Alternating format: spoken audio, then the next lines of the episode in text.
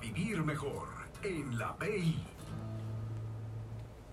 Hoy estamos platicando acerca del orden de nacimiento. Platicamos con Lili Escoto Villavicencio, ella es directora de Desde el Corazón.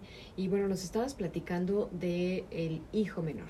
¿Qué, eh, ¿Cuáles serían las recomendaciones con este hijo? Sí, para este hijo menor o hija menor hay que elevar las expectativas, como decíamos ahorita, quitar ese lenguaje de es que no puedes, es que estás pequeño, es que tú no sabes, ay, es que estás chiquita y ofrecerle también oportunidades de liderazgo, ¿sí? Que aprendan, que, que propongan, que lideren, que organicen para esto pues sirve mucho también preguntarle por sus ideas, sus opiniones, tú qué quieres, cómo se te ocurre que hagamos esto, o sea, fomentando ese liderazgo, ¿no? Como les decía. Eh, hay que fijarles límites, claro, no, no por ser pequeños ya los dejemos así como a la deriva, porque eh, ese es también el otro extremo, ¿no? Ya hay papás, sí me ha tocado ver que se relajan demasiado con los hijos menores y que pasa también muchos accidentes se caen mucho, se pegan mucho, se machucan, o sea, cosas que realmente no debería pasar, este, pero qué pasa que sí se relajan demasiado porque ya es tercer, cuarto hijo, ¿no? Este, hay que alentar también el trabajo en equipo y modelarles un poquito este manejo de, de estrés, de liderar, como les decía para que ellos vayan desarrollando también estas habilidades, no nada más las vamos, a tener los hijos mayores. Claro, y nos mandan aquí otro mensaje, dicen, sé, eh, a mí me tocó ser el más chico de la familia, o sea, el sexto de seis hermanos. Yo siempre fui el más privilegiado, podemos decirlo así. Mis hermanos se quejaban de mí, que yo era el consentido, que yo era el que todo lo perdonaban. Ahora, como padre de familia, te puedo decir que tengo un hijo, un hijo único bien si su comportamiento es como de un emperador, pues quiere que todo se le conceda. Él no sabe de carencias y cree que cuando uno le pone límites siente que uno lo está discriminando. Y sí, ¿verdad? Del hijo único, que también tiene algunas características, en este caso este pequeño, este, que quizás muy sobreprotegido. Sí, es un lugar también muy peculiar porque va a depender mucho si lo tratamos como hijo mayor o hijo menor, ¿sí? Como el bebé.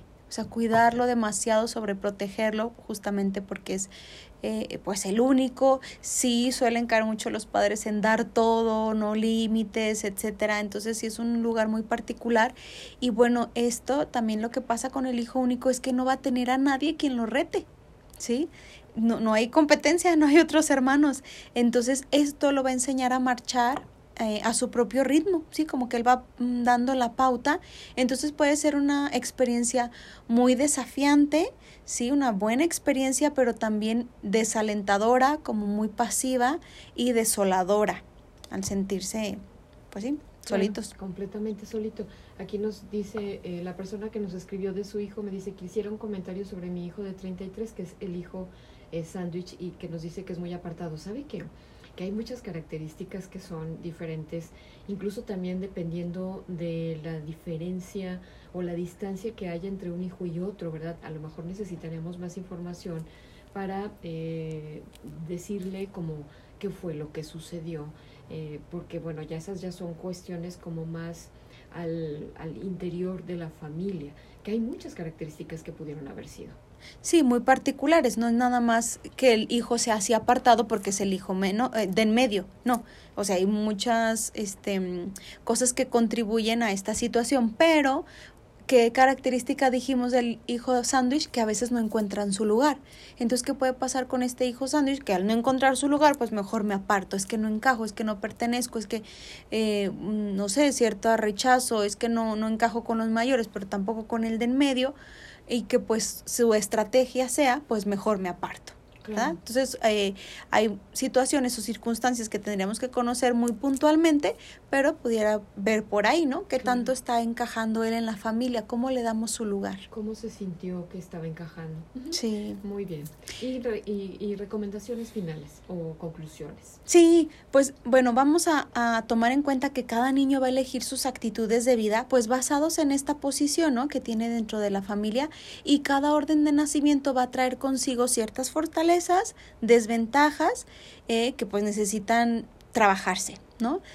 Pero pues nosotros como padres al tomar en cuenta este orden de nacimiento de tu hijo vas a poder encontrar formas de ampliar sus oportunidades, como decíamos ahorita para esta mamá, ¿no? Bueno, a ver, ¿cómo amplió las oportunidades de este hijo? ¿Cómo puedo ver que se está sintiendo? ¿Cómo está tomando su lugar dentro de la familia? ¿Cómo le damos nosotros su lugar? No es determinante el lugar de nacimiento, pero mientras más se mantenga esta posición de, de que se hace el mayor, por ejemplo, de que se hace el menor, las características de personalidad pues se van a arraigar con más fuerza. ¿Sí? Estos rasgos de personalidad pues no tienen que ser utilizados, mucho ojo con eso, como etiquetas, ¿sí? Sino que cada uno de, de los lugares pues va a tener esta ventaja, esta desventaja, estas particularidades y simplemente es la posición desde la que se ve o los lentes desde los que vemos la vida. Claro, y entonces, este, bueno, que al final esto nos sirve como para reflexionar tanto en dónde estoy, dónde estoy y desde dónde estoy viendo, y que es muy personal también como para esta mamá que nos comentaba sobre su hijo de 33 años, que a lo mejor ya le toca a él, ¿verdad? Ya le toca a él. Yo entiendo que como mamá a lo mejor ella está preocupada y decir, bueno, ¿por qué se aparta? Porque está así y así, pero a lo mejor ya le toca a él hacer una reflexión y decir, eh, qué es lo que él quiere o qué le gustaría y a lo mejor como mamá pues platicar y, y preguntarle, ¿verdad? ¿Cómo se siente en ese rol que ha estado viviendo desde que está pequeño? Sí, muy importante, como dice Ceci, pues ya 30, 33 años, pues ya es un adulto, entonces él también tiene que tomar responsabilidad de su lugar en casa y si no se ha sentido mm, bienvenido, si no se ha sentido que encaja, si no se ha sentido respetado, involucrado, bueno, yo qué voy a hacer al respecto, porque ya soy un adulto, no soy un niño, ¿verdad? Y bueno, como padres, pues nos va a servir esta información, tomar en cuenta el lugar de, nacimiento de cada uno de nuestros hijos.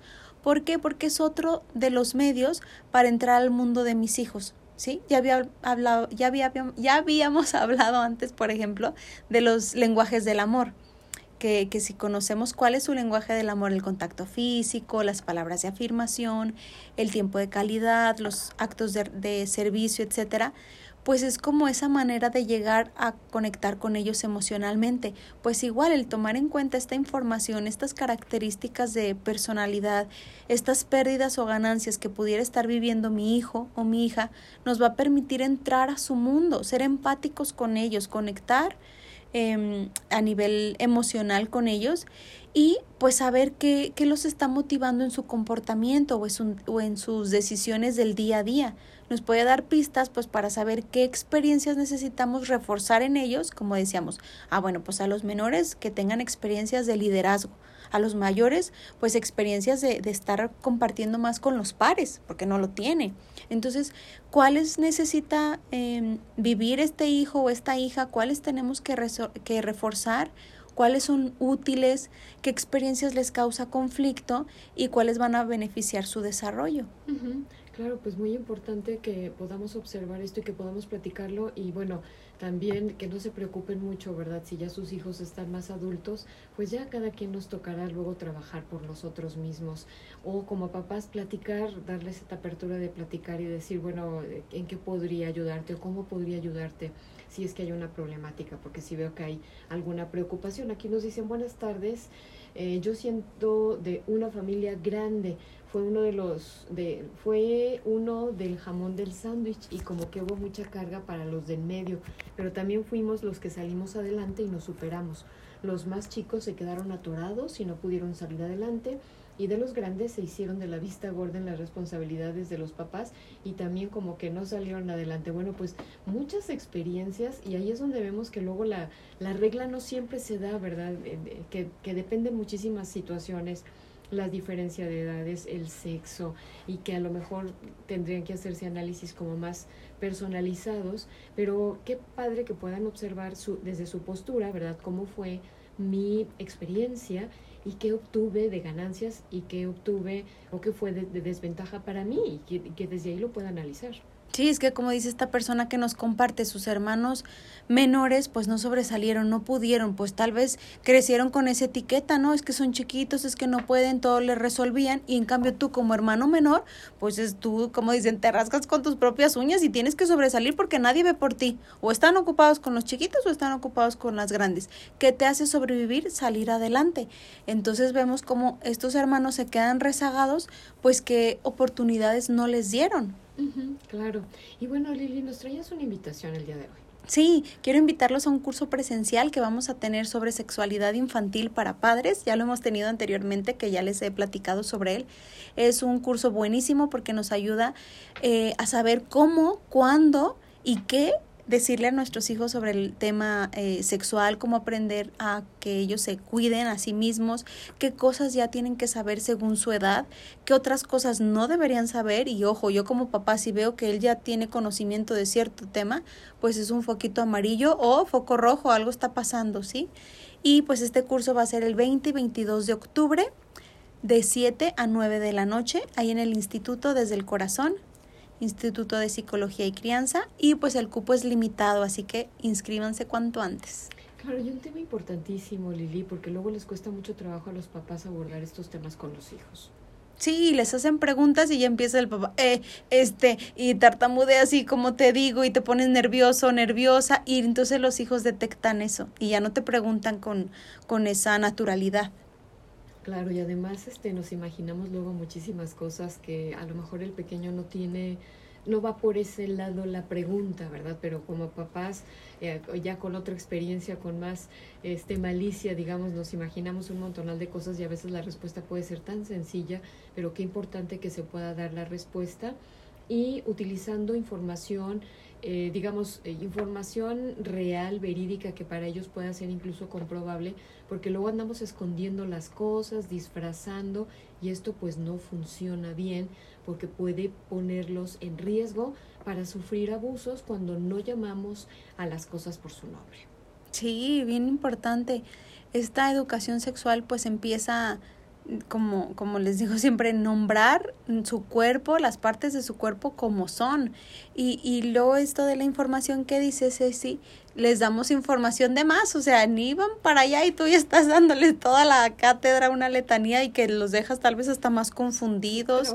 Ajá, y como dices, ni siquiera iba por ahí. Entonces, si es un tema que por tener como mucho tabú vamos dejando de lado, de lado, rezagado, y entonces ya hasta que preguntan, es como que ya te quedas como que pensando, investigando, tal, y luego ya después quieres contestarle, no, ya mientras ya preguntó con los amigos, ya investigó en internet, ya se metió a, ver qué, ¿no? Claro, ¿dónde pueden contactarte, eh, Lili, para pedir más información sobre este taller? En mi página de Facebook, que es Desde el Corazón, Instituto de Psicología y Crianza, y pueden inscribirse o pedir más informes en el WhatsApp 449 413-3990. Bueno, pues ahí tiene usted la invitación. Si está interesado en este curso, puede buscar a este Instituto de Psicología y mm, de psicología y crianza y crianza eh, desde el corazón desde el corazón así lo puede encontrar en Facebook eh, desde el corazón Instituto de Psicología y Crianza o 449 413 3990 por si está interesado en este taller aquí nos llegan los mensajes dice buenas tardes yo soy la mayor y si es una responsabilidad, bueno, así me sentí en ayudar a mis papás en lo económico como ayudar a vestir y calzar a los más chicos, tanto que la menor es más chica por 18 años menos y pensaban que era mi hija, porque donde quiera la traía conmigo. Sí, sí he conocido también esas experiencias de, eh, de que la hermana mayor pareciera luego la mamá de los más pequeños. Sí, y qué pasa también con los hermanos mayores, como decíamos, estas experiencias que no les favorece, pues que también les vamos robando un poco de su infancia, ¿no? Por darles responsabilidades que no, no les tocaba. Sobre todo estas familias como de antes que tenían muchos este, hermanos o, o muchos hijos, pues entonces tienen que trabajar muy, muy chicos, los primeros dos, tres hermanos a veces, pues para ayudar a los papás a mantener la familia. Entonces, a veces son hijos que no alcanzaron a estudiar o que nada más terminaron la primaria o que entonces tenían que eh, cuidar, por ejemplo, como nos dice esta mm, mamá, a, a, los hermanos, o sea, cosas que realmente no les toca y eso pues les va a perjudicar en su, en su desarrollo. Claro, o en la manera en cómo visualizan ya su futuro o toman ciertas decisiones. Pero bueno, como todo, este todo tiene un principio y todo tiene un fin, Lili, pues hemos llegado al final.